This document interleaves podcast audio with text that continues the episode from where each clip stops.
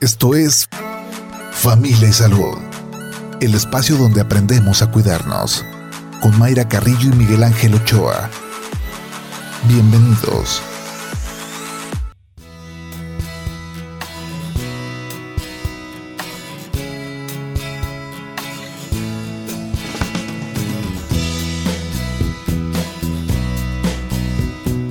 Hola, ¿qué tal? ¿Cómo está? Muy buenos días. Bienvenidos a Familia y Salud. Miércoles, mitad de semana, 28 de septiembre del 2022. Deseándole que sea un excelente día para usted, para su familia, que sea una jornada muy tranquila en su trabajo o en sus actividades en el hogar también. Si está preparando de desayunar, que le salga muy rico este desayuno y muy buen provecho. Esta mañana vamos a platicar cuestiones del corazón y no cuestiones de, enamorarnos, sino de cómo cuidar nuestro corazón para prevenir enfermedades. Eh, ¿Qué hacer desde el tema de la prevención?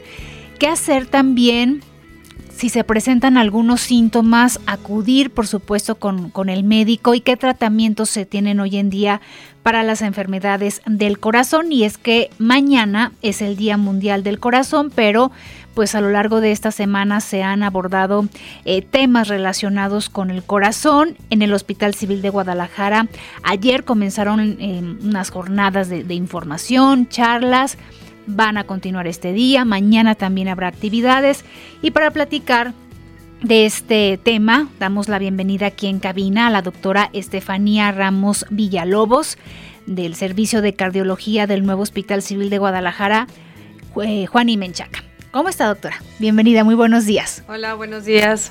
Gracias muy por bien. acompañarnos.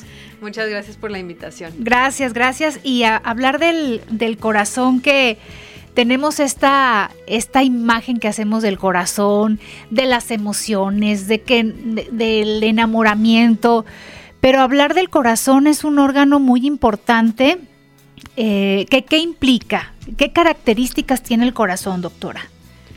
Bueno, el corazón es un músculo que de forma como muy sencilla explicamos que es el la bomba pues que nos mantiene vivos. Es el, el órgano que distribuye la sangre a todo el cuerpo, la, la, manda a los pulmones para que se oxigene y nosotros podamos hacer pues prácticamente nuestra vida normal, ¿no? Gracias a, a esta estas funciones o estas características que tiene el corazón. Uh -huh. eh, este órgano es, es, un, es un músculo que tiene, a diferencia de los demás órganos del cuerpo, un sistema eléctrico que es el que lo activa para que esté bombeando constantemente y eh, pueda, pues pueda funcionar.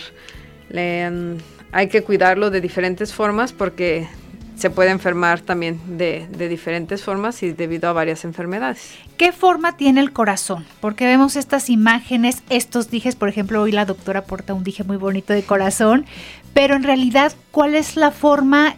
¿Qué tamaño tiene el corazón? ¿Qué color tiene un corazón? Um, el corazón normalmente lo decimos que tiene el tamaño muy parecido al puño de nuestra mano, uh -huh. entonces conforme vamos creciendo, pues el corazón va creciendo con nosotros. Y bueno, yo normalmente le explico a los pacientes que el corazón es como una casita, es un, una casa que tiene eh, dos cuartos en la parte de abajo que conocemos como ventrículos y dos cuartos que están en la parte de arriba que se conocen como aurículas y esos cuartitos están conectados mediante puertitas que son las válvulas. Hay, un, hay, una del lado izquierdo tenemos a la válvula mitral y del lado derecho tenemos a la válvula tricuspidia. Y aparte los cuartitos de abajo tienen otras dos puertitas que son las que mandan del lado izquierdo la sangre al resto del corazón, que es la válvula órtica, y del lado derecho, el cuartito del el ventrículo del lado derecho manda la sangre a los pulmones mediante la válvula pulmonar. Uh -huh. Entonces, eh, prácticamente ese es como eh, de una forma sencilla eh, la, la, estructura. Normalmente imaginamos el corazón como lo dibujamos, uh -huh. ¿no? Un, un, un, corazoncito como lo hacemos a veces con las manos, pero no, el corazoncito es como, como una casita y pues estas son sus, sus, principales estructuras. ¿De qué color es el corazón? Bueno, cuando estamos vivos, eh, es color rojito, les digo, es un, es un músculo, entonces así como la, carne que vemos en, la carnicería, pues es, de color eh, rojito y pues el peso depende pues del, tamaño de la persona. Desde el nacimiento se pueden tener ya em, enfermedades, complicaciones del corazón que los detecten los pediatras en el momento que reciben a un bebé. Eh, sí, hay ciertas eh, enfermedades que se pueden tal vez no hacer el diagnóstico solamente viendo al, bebito cuando nace, hay que oírle su corazoncito, hay que ver de qué color eh, nace porque el corazón se va formando, es de los, de los primeros órganos que se va formando cuando, cuando estamos en desarrollo en el, en el vientre de nuestra mamá. Y tiene un desarrollo un poquito complejo, es como un tubito que va como torciéndose hasta que adquiere esta forma eh, de, la casita que les comentaba. Entonces hay veces en esas eh, alteraciones o en, esas, en ese proceso que lleva para formarse, no, no lo hace de una forma correcta. Entonces es cuando tenemos o cuando estamos bebitos les, les llamamos cardiopatías congénitas, que quiere decir que el corazoncito no nace de la, en estructura de la forma correcta. Hay veces puede, eh, normalmente tenemos el corazón del lado izquierdo, puede, eh, lo podemos tener del lado derecho, o los cuartitos que deberían de estar del lado izquierdo se cambian de lugar, o estas paredes que se forman entre, entre los cuartitos puede ser que no se fusionen de una forma adecuada y también eh, haya, en vez de haber una pared, pues nada más hay una bardita o no hay nada. Entonces, este, este tipo de modificaciones en la estructura del corazón cuando se va formando nos dan las cardiopatías congénitas. Y esas cardiopatías, dependiendo de la gravedad y del tipo, nosotros las dividimos en dos tipos. En una que se conoce como cianógena, que quiere decir que como la estructura no ayuda a que se oxigene adecuadamente la sangre, el bebito puede nacer de color azul o conforme eh, la mamá se lo lleva a su casa, ¿no? Se puede dar cuenta que, por ejemplo, cuando el niño come o cuando el niño hace algún esfuerzo, se pone azulito. Esas son las cardiopatías cianógenas y esas son como que las las más urgentes que atender. Azulito de la piel de las uñas. Así es. El, el, el por ejemplo, la mamá dice es que, por ejemplo, le empiezo a dar pecho y se me queda dormido y, y se le ponen moraditos sus labios. O las puntitas de los dedos, o sea, ya donde tenemos las uñitas, ahí también podemos observar que se, se ponen como, como azulito y cuando la enfermedad está pues muy avanzada se puede llegar a poner como morado. Entonces a eso se le conoce como el término médico es cianosis y es porque como no hay una buena oxigenación, esas partes distales del cuerpo se ponen de color azul. Bien, pues vamos a ir eh, a, la pausa. Esta, eh, estos primeros datos que nos comenta la doctora, pues en, los primeros años de vida, los, primeros meses, cuando em, el pediatra, los doctores detectan algo o la mamá, pero conforme pasa el tiempo, ¿qué dejamos de, hacer las, personas para... Eh, pues para que lleguen estas enfermedades del corazón, qué pasa con otras enfermedades que pueden derivar en complicaciones del corazón o la falta de ejercicio o una mala alimentación. Queremos también que usted participe con sus comentarios y sus preguntas. ¿Cómo anda usted del corazón? ¿Algún síntoma que, relacione también con alguna enfermedad cardíaca? Márquenos a cabina al 33 30 30 53 26, también al 33 30 30 53 28. Recuerde que nos puede seguir también en redes sociales, estamos en Facebook y Twitter, arroba Jalisco Radio y también nos puede escuchar en www.jaliscoradio.com y checar programas anteriores en Spotify.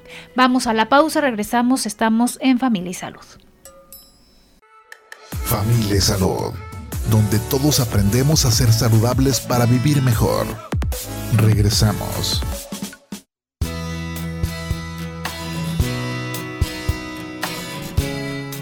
8 de la mañana con 19 minutos. Seguimos aquí en Familia y Salud platicando de las principales enfermedades del corazón y cómo cuidar precisamente nuestro corazón, qué hacer eh, en el tema de prevención.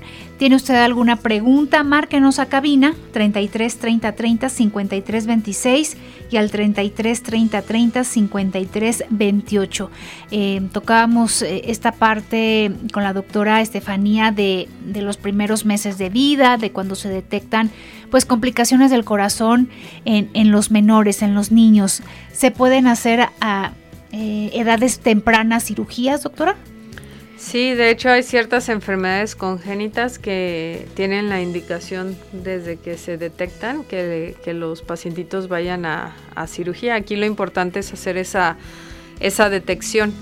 Normalmente dentro de los tamizajes que se hacen o de las revisiones que se hacen eh, cuando se recibe a un bebito, pues no es no es todavía tan común o, lo que o no es como algo no se toma pues como algo obligado a hacer una, una revisión exhaustiva pues del corazoncito del bebé. Entonces eh, sí se últimamente pues se ha tratado de dar un poquito más de, de enfoque o de creo que la palabra no es promoción pero como promover a que eh, al tener un bebito, pues lo llevemos con el médico, se le ausculte, se le oiga su corazoncito en la, en la revisión, eh, se le tome un electrocardiograma para poder detectar tempranamente estas enfermedades, porque eh, antes, más que ahorita, gracias a esa, esa ese fomento de tratar de detectarlas a tiempo, pues muchos de estos pacientitos llegaban a la juventud, a la adolescencia y ahí es cuando empezaban a presentar síntomas, pero pues lamentablemente ya no había mucho que hacer.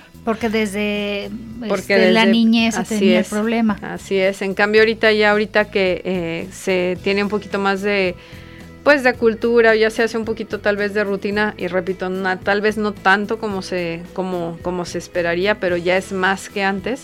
Afortunadamente muchas de estas enfermedades se van detectando desde edades tempranas. Se, se, operan las que se deben de operar, las que no reciben tratamiento y afortunadamente el pronóstico de los pacientitos es mejor. Y decíamos de las emociones, pues sí está muy relacionado el corazón con nuestras emociones porque eh, cuando nos ponemos nerviosos o contentos, vemos cómo, cómo cambian nuestros latidos del corazón. Cuando ustedes hacen estos primeros eh, chequeos, cuando llega un paciente a consulta, que lo pesan, que le, este, le toman la presión, ¿también checan los latidos del corazón? Sí, es, es bueno, es eh, lo tomamos dentro de los signos vitales, como usted dice, tomamos presión, la frecuencia cardíaca, Actualmente, después del COVID, ya la, oxigenación, la saturación es algo obligado, la frecuencia respiratoria, el peso, una cosita que conocemos como índice de masa corporal, que es la relación entre el peso y la talla del paciente para saber si está en su peso ideal, si tiene obesidad, sobrepeso, etcétera. Y ya dentro de la revisión como tal, pues sí, eh, pues vemos la estructura del tórax, eh, auscultamos el, oímos con el estetoscopio pues los, eh, sonidos cardíacos, vemos cómo se encuentran y si hay alguna alteración, pues en ese momento se pueden hacer estudios como un electrocardiograma o ya dependiendo de los síntomas que nos el, que nos diga el paciente, pues son los otros estudios complementarios que solicitamos. Esto que comenta de la frecuencia cardíaca, ¿lo esperado es determinados latidos por minuto o cómo, o cómo lo miden? Así como del librito, si la frecuencia cardíaca de una persona para poderla catalogar como normal suele ser entre 50 y 100 latidos por minuto pero eh, cuando detectamos los latidos por debajo de 50 decimos que tiene bradicardia, que quiere decir que va más despacito de lo que debería, y taquicardia es por arriba de 100 latidos por minuto. Pero esta frecuencia la tiene uno que adecuar al tipo de persona con la que estamos, eh, con la que, a la que estamos revisando, sus características, eh, qué medicamentos está tomando, ¿sí? Entonces ese es como el, el parámetro basal pero lo tenemos que adecuar a la persona, porque por ejemplo hay pacientes que hacen mucho deporte y por ende suelen manejar frecuencias bajas, pero no por eso quiere decir que el paciente esté enfermo, sino que por su estilo de vida eh, tiende a estar eh, con frecuencias bajas. Hay pacientitos que tienen otro tipo de enfermedades que los hacen propensos a estar con frecuencias altas, pero no quiere decir que la enfermedad sea del corazón, sino hay algo más, ¿no? Por ejemplo, problemitas de la tiroides o pacientes que son muy ansiosos y eso eh, hace que el corazoncito pues esté acelerado, pero no específicamente significa que esté enfermo. Entonces, por eso hay que hacer todo un interrogatorio y, una, una exploración física pues extensa para poder determinar qué es lo normal para cada persona. ¿Qué está en nuestras manos? ¿Qué, está en el área de la prevención para tener sano nuestro corazón? Esa es una pregunta súper importante y lamentablemente es a veces a lo que menos le ponemos atención. Eh, los principales factores de riesgo que tenemos para las enfermedades del corazón son eh, enfermedades como diabetes, hipertensión, la obesidad, el tabaquismo, el sedentarismo, ¿sí? o sea, el no hacer actividad física. Y hay veces eh, no las tomamos o uno como paciente creemos que todas esas enfermedades, pues como no nos sentimos tan mal, no nos pueden llegar a dar ningún problema. Y lamentablemente estas enfermedades... Eh, en ocasiones les explicamos a los pacientes que el cuerpo es una máquina. Entonces, entre más le va metiendo fuerza, eh, o, más carga, ¿no? Y estas enfermedades pues finalmente son una carga, eventualmente la máquina se va a ir cansando y es cuando empezamos a tener síntomas o tenemos alguna complicación que nos lleva al hospital o lamentablemente fallecemos de algo si, y no alcanzamos a tener atención médica. Entonces dentro de nosotros está hacer, hacernos consciente de estas enfermedades y de estas cuestiones, tabaco, drogas, alcohol, que tanto escuchamos y que sabemos que no son, no son las adecuadas y tratar de modificarlas. Muchas veces creemos que con ir al médico es más que suficiente. Es muy común que los pacientitos con presión alta nos digan, es que yo nada más me la checo cuando vengo con el médico. Sí, el médico le va a decir cómo se va a tomar su medicamento y qué es lo que tiene que hacer, pero el control no termina saliendo de la puerta del consultorio. Hay que tomarse la presión en casa, llevar su libreta, cuando vaya a la consulta llevar esa libretita para que uno como médico pues también el manejo sea un poquito más sencillo que llevar.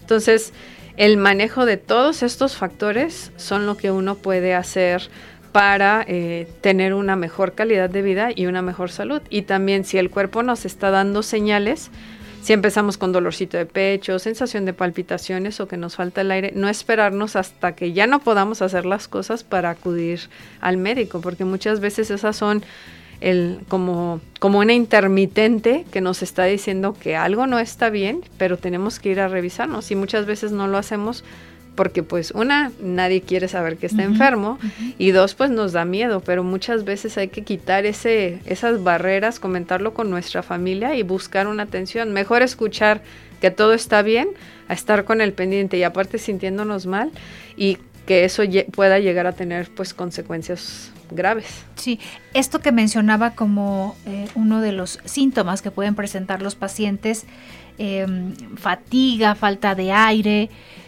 que lo pueden estar normalizando algunas personas eh, en el sentido de, que les dio COVID.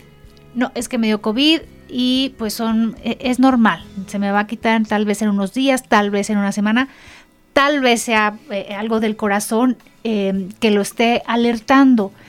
¿Tardan en llegar los pacientes a una consulta en, esos primeros, con esos primeros síntomas? Mm, lamentablemente sí, hay, hay pacientes que, hay de los dos lados, o sea, hay pacientes que desde los primeros datos acuden con el médico y, pues hacen lo que uno, uno le sugiere, se hacen sus estudios y damos con el diagnóstico y se soluciona el problema pero el común es que eh, nos tardemos tiempo. ¿Por qué? Porque normalmente lo que hacemos es pedirle la opinión pues a nuestros familiares, que al vecino, que que pues es que yo vi en la tele y es que yo me ahorita con tanto acceso a información, o sea, es raro la persona que no googlea, como ya le decimos, la información en la computadora, entonces, eh, y lamentablemente o, positivamente, ¿no? Pues con el COVID como decíamos hace ratito, todo, todo lo que nos pasa ya es secundario a, que nos dio COVID o que hubo COVID, ¿no? Entonces, eh, lo que aquí se recomendaría pues es que si tenemos molestias, mejor acudir con el que, pues con el médico, ¿por qué? Porque para eso se oye hay veces feo. Hace poquito me llegó un paciente que me dijo, es que yo considero que no debo de tomar tanto medicamento, ¿no? Y el paciente tiene, está muy enfermo del corazón. Y, y, le comenté, sí, o sea, usted, yo, uno como médico toma en cuenta mucho la opinión del paciente y su palabra, pero pues uno fue, uno es el que va a la escuela. Entonces, si uno tiene los conocimientos y les está proporcionando esa información y tomándose el tiempo de platicar con los pacientitos, pues entonces mejor eh, acudir a que nos den esa orientación a, formar nosotros nuestras propias conclusiones, porque lamentablemente muchas veces puede ser que no sea nada, ¿no? o, muchas veces sí puede ser una alarma de que nos va a dar un infarto, o que nos va a dar una embolia, o, no, o que nos va a dar eh, una arritmia, ¿no? Entonces, eh, pues mejor acudir con, la persona que puede identificar, que tiene los conocimientos para identificar estas enfermedades y pues con esto darnos un tratamiento o un manejo que nos va a hacer sentir mejor. Abundando en esta parte de los, de los síntomas, doctora, fatiga, eh, ¿los desmayos también se relacionan con, problemas del corazón o, qué otros síntomas pudieran presentarse en el paciente? Eh, los, los síntomas nosotros los dividimos como típicos y atípicos. Normalmente los típicos son, por ejemplo, cuando tenemos problemitas de la circulación del corazón o, lo que nos puede llegar a, a, concluir en un infarto es el dolor.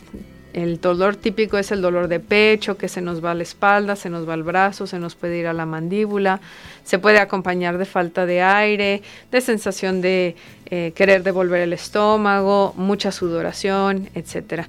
Los pacientitos que ya tienen su corazón grande porque ya está disfuncional, el síntoma principal es falta de aire al caminar, que empezamos a notar que cada vez podemos hacer menos actividades porque nos falta el aire, que se nos hinchan las piernas, que en la noche cuando estamos acostados tenemos que ir aumentando almohadas porque ya no nos podemos, eh, ya no toleramos estar completamente acostados. Esos son los datos típicos. Cuando tenemos una arritmia, la sensación de palpitaciones, en algunas ocasiones nos podemos llegar a desmayar, ¿no? Por estas, por esas arritmias. Y hay cuadros atípicos que suelen ser los característicos principalmente en los pacientes con diabetes o en los pacientes con, en las mujeres o en los pacientes ya de edad adulta, que suelen ser eh, desde un dolor abdominal, eso puede ser un equivalente pues a, a que el paciente pueda estar enfermito del corazón, una sensación de reflujo, de repente la sensación de empaparse en sudor, que por ejemplo los pacientes diabéticos muchas veces lo relacionan a que se les baja el azúcar, pero se toman, eh, se toman el azúcar y resulta que está normal. Eso pueden ser datos atípicos que nos puedan estar eh, dando una señal que el corazoncito puede ser que no, que no esté bien. Y los desmayos son, se catalogan en ocasiones o en este tipo de pacientes como un dato atípico. Entonces, eh, si, si, yo tengo diabetes y de repente voy caminando por la calle y me empiezo a sentir mareado y me desmayo, sí, pudo haber sido el azúcar, pero también debemos de pensar que puede ser un dato atípico de que mi corazón probablemente no esté tan bien.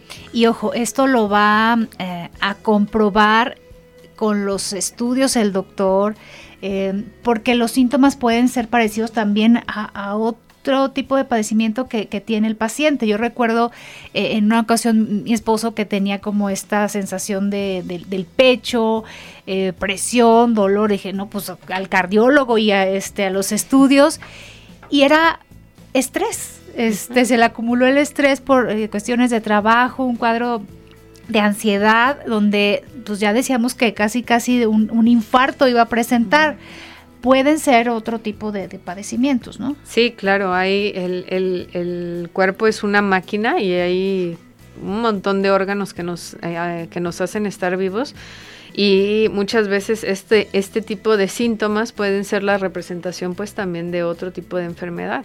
Entonces, eh, pero aquí lo importante pues es no, no deducirlo, sino acudir para que junto con el, interrogatorio y la exploración física y, todas estas herramientas de imagen, de eh, visuales que tenemos, herramientas diagnósticos que le decimos, pues eh, nos ayudan a conformar un diagnóstico y con esto pues un tratamiento. El infarto, eh, cuando se presenta un infarto es porque meses, años, no sé, ya, ya, con, ya tenía tiempo el paciente con problemas del corazón o tal vez estaba en revisiones, chequeos y todo bien con el corazón, pero puede pasar que le dé un infarto. Puede pasar de las dos formas. El corazoncito, así como es un, un y no porque sea cardióloga, el, de los órganos más importantes, ¿no? Pero sí también el corazoncito a veces es un poquito traicionero. Muchas veces o la mayor parte del tiempo nos da estos datos de alarma. El, tiempo, el, cuerpo conforme vamos creciendo y le vamos aumentando enfermedades, estilos de vida que no son los más satisfactorios, nuestras arterias, o sea, la cañería del corazón se va llenando de un sarrito que se llama aterosclerosis. Y esas, esas placas de grasa que se van formando en las arterias, eh, pues empiezan a crecer y en ocasiones se pueden llegar a romper y al momento que se rompe, se, igual que una cortada, se forma un coagulito y esas, eso, eh, todo eso puede obstruir cualquier arteria del cuerpo, pero principalmente las arterias del corazón. Y cuando hay, esa obstrucción total, el paciente eh, sufre un infarto, que quiere decir que una parte de su corazoncito se empieza a morir porque no le llega circulación debido a esta obstrucción. Entonces muchas veces antes de que se rompa esa placa, eh, antes de que se, se forme ese coágulo, cuando todavía está ese sarrito muy prominente, empezamos a tener todos estos datos clínicos que, comentamos.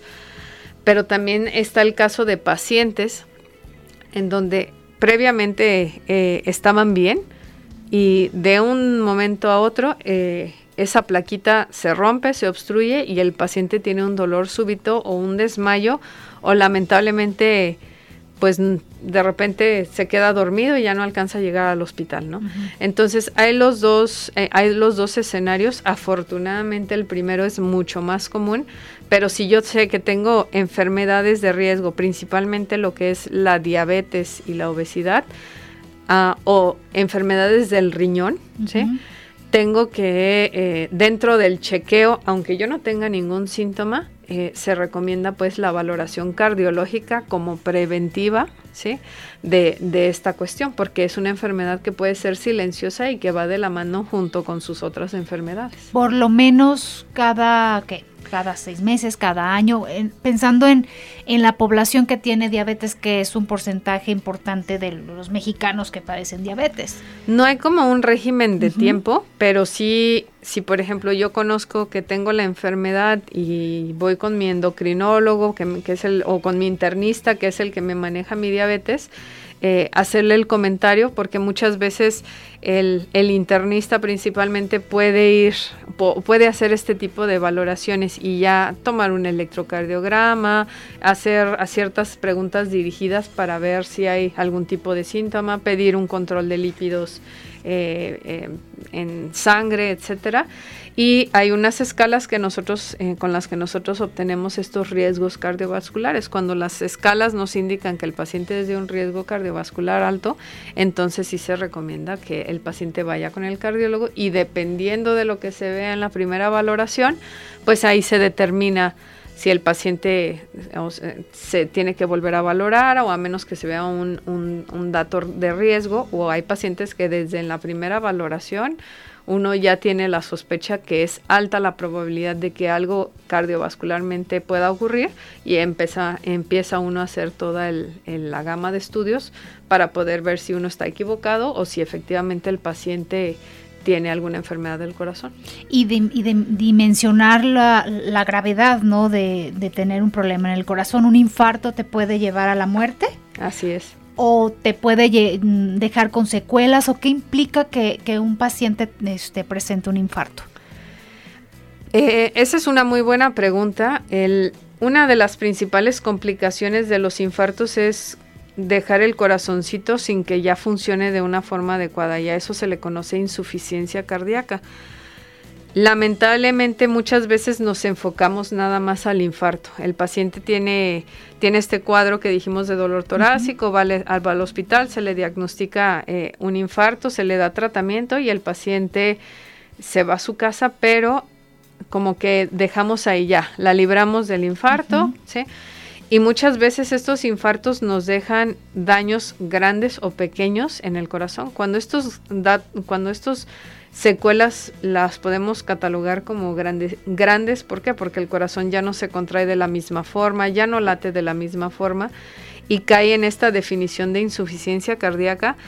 Normalmente eso es lo que eh, el tratamiento va a estar basado en controlar todos estos síntomas y la progresión de esta insuficiencia cardíaca que normalmente es la que si no cuidamos, la que nos va a ocasionar la muerte del paciente. Los datos de la insuficiencia cardíaca son los que mencionaba hace ratito de falta de aire, de, de hinchazón de las piernas, que no podamos eh, tolerar estar acostados, que el solo hecho hay veces hasta de bañarnos, de comernos, empecemos a agitar. Esos son datos de que quedaron complicaciones importantes de un infarto y lamentablemente el pronóstico de vida de este tipo de pacientes eh, no es tan bueno. Entonces, sí a tratar de como pacientes, si tuvimos un infarto, ver si tuvimos esta complicación con nuestro médico para... Eh, todos nos tenemos que cuidar, pero obviamente los pacientes que están o que tienen insuficiencia cardíaca, entonces tienen todavía más obligación o, más, deben de ser más conscientes que, que, el hilo para mantener ese equilibrio es más delgadito con ellos que en un paciente que no tiene insuficiencia cardíaca. Bien, pues vamos a nuestra última pausa. Aproveche estos minutitos para marcarnos a cabina alguna pregunta que tenga, algún comentario. ¿Cómo está usted de su corazón? 33 30 30 53 26 o también nos puede marcar al 33 30 30 53 28. Vamos al corte cuando son las 8 de la mañana con 41 minutos. Estás escuchando Familia Salud.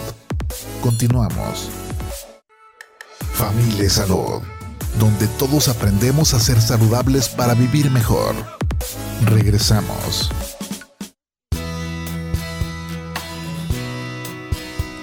8 de la mañana 44 minutos. Gracias que sigue con nosotros aquí en Familia y Salud a través de Jalisco Radio y nos vamos con preguntas. Gracias por marcarnos aquí a cabina. Soy una mujer de 63 años, pero cuando tenía 50 y tantos me hicieron estudios de una intervención quirúrgica. Me dijeron que no podía sentir dolor físico, por eso me inyectaron morfina después de las operaciones. Eh, ¿Por qué los doctores dicen que mi corazón no... Eh, porque los doctores eh, dicen que mi corazón no resistía. Me gustaría saber por qué dicen esto y qué es lo que tengo. Bueno, cuando utilizamos el cuando utilizamos el término de que el corazón no resiste, ahí es un es, una frase como muy extensa, entonces aquí probablemente lo que lo que les sugeriría es que pues hable con su médico en, en relación de a qué se refiere él, porque en, en, un contexto de alguna de cualquier enfermedad, el, el hecho de el procedimiento hay, hay, procedimientos que tienen más riesgo que otros, eh, dependiendo de las enfermedades que, que tenga la persona como base también depende o si el paciente ya tiene insuficiencia cardíaca o tiene el antecedente de un infarto, etcétera. Eh, de eso depende pues de que no tanto de que el, corazón resista o no, sino de las complicaciones cardiovasculares que podemos tener secundarias a un procedimiento que nos van a realizar. Entonces ahí lo que le sugeriría es que hable con su médico a qué se refiere él con que su corazón no pueda tolerar el procedimiento porque así de, de forma generalizada pues está difícil contestarle y normalmente nosotros hacemos diagnósticos en base a lo que nos platica el paciente y a las revisiones que nosotros hacemos y de los estudios que realizamos. Entonces ahorita con lo que, lo que comenta en la pregunta pues está difícil eh, saber qué tipo de enfermedad tiene y, y, qué se le puede sugerir respecto a esto. Sí, darle seguimiento, porque igual este se, se, se tuvo la cirugía, salió bien de la cirugía igual por otro padecimiento, pero ya no se le, ya no se habló con los doctores de por qué resaltó el tema del corazón en, la cirugía. Eh, porque tendría que haber entonces un problemilla ahí que detectaron los, los doctores con el corazón. Así es, entonces que hable con sus médicos para que le puedan resolver su pregunta. Bien, también preguntan, doctora, a las personas que ya no tienen seguro popular, ¿cuánto cuesta la consulta?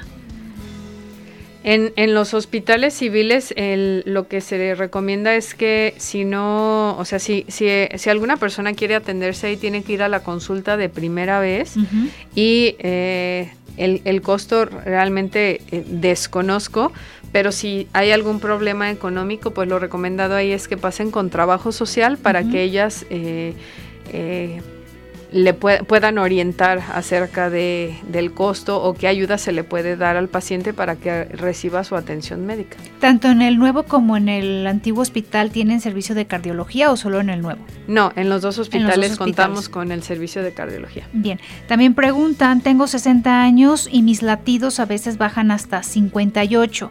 Soy una persona que hago mucho ejercicio, practico tenis. ¿Tiene que ver esto?